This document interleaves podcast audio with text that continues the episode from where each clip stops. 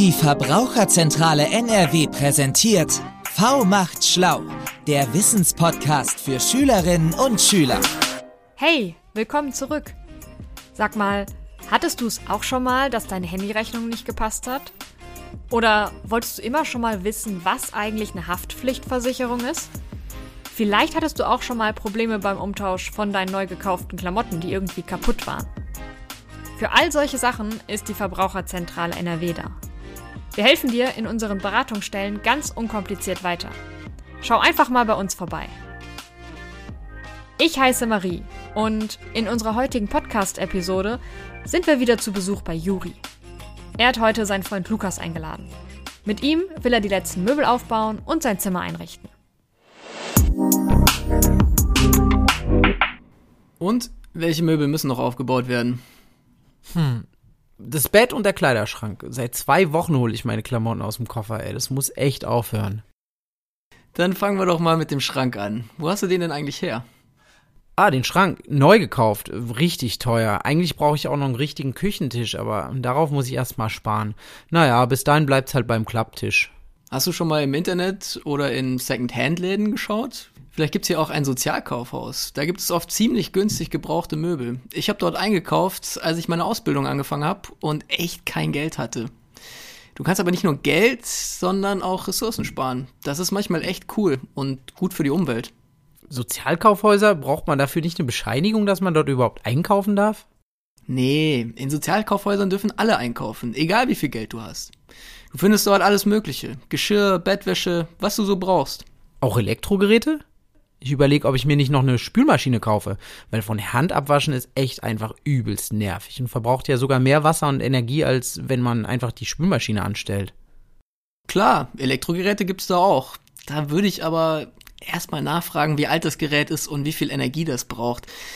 Nicht, dass du eine günstige Spülmaschine kaufst, die dann aber Unmengen an Strom und Wasser verbraucht.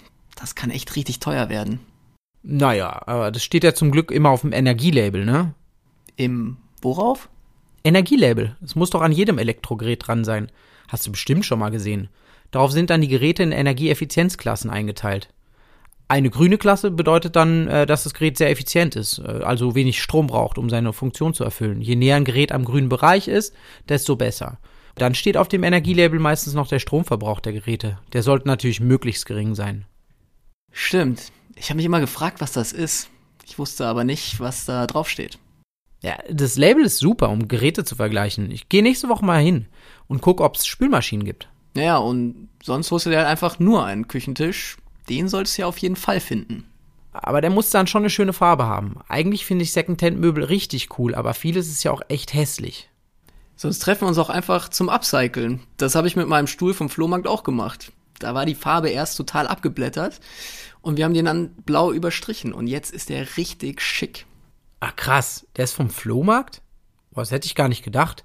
Okay, ich glaube, ich mache äh, auch mal eine Tour nächste Woche durch diese Gebrauchtwarenkaufhäuser hier in der Gegend.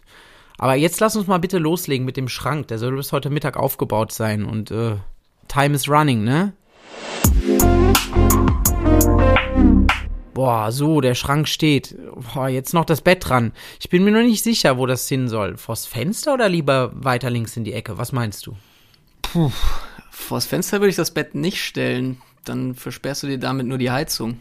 Hm, stimmt, ja. Dann kann ich im Winter die Heizung auf die höchste Stufe drehen und es wird trotzdem nicht warm im Raum. Das hatte ich in meinem Kinderzimmer mit den Vorhängen. Kostet nur Geld und ist noch schlecht fürs Klima. Ja, und du kommst dann schlecht ans Fenster zum Lüften. Wäre echt blöd, wenn's schimmelt, weil du das Fenster nicht aufmachst. Ach, das Fenster mache ich sowieso immer auf Kipp. Dann lüfte ich ja eh schon genug den ganzen Tag. Auch im Winter? Dann kühlt der Raum doch total aus. Eigentlich soll man zwei, dreimal am Tag das Fenster ganz öffnen, damit die Luft komplett ausgetauscht wird und sich Feuchtigkeit nicht an den Wänden absetzt.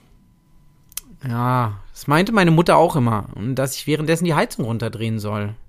Ja, siehste, die Heizung sollte im Winter immer so auf Stufe 3 stehen. Nachts und wenn du lüftest, dann kannst du sie runterdrehen. Hm. Okay, ja, dann kommt mein Bett wohl besser in die Ecke. Ich habe ja keine Lust drauf, dass in meiner ersten eigenen Wohnung direkt mal schimmelt, ne? Lukas hat Juri noch geholfen, das Bett aufzubauen. In der Woche danach waren sie zusammen im Second-Hand-Laden. Dort haben sie tatsächlich einen richtig coolen Tisch für wenig Geld gefunden. Wenn ihr neue Möbel braucht, schaut euch doch einfach mal selbst in solchen Läden um. Gebrauchte Möbel sind nämlich nicht nur günstig, sondern auch gut für die Umwelt, weil für euch nichts Neues produziert werden muss. Und, wie Lukas sagt, wenn euch die Farbe nicht gefällt, könnt ihr die Möbel einfach streichen. Nach einer Spülmaschine muss Juri noch weitersuchen. Er spart erst einmal Energie, indem er das Bett nicht vor dem Fenster stehen hat. Jetzt kann die Heizung den Raum im Winter besser wärmen und es ist einfacher, mehrmals am Tag zu lüften. Wenn ihr noch mehr zum richtigen Heizen und Lüften wissen wollt, hört euch doch auch unsere anderen beiden Podcast-Episoden zu dem Thema an. Und wenn ihr noch mehr Infos zum Stromsparen sucht, sind unsere Videos genau das Richtige für euch. Beides ist in der Beschreibung der Episode verlinkt. Viel Spaß beim Ausprobieren und bis zum nächsten Mal. Ciao! Thank.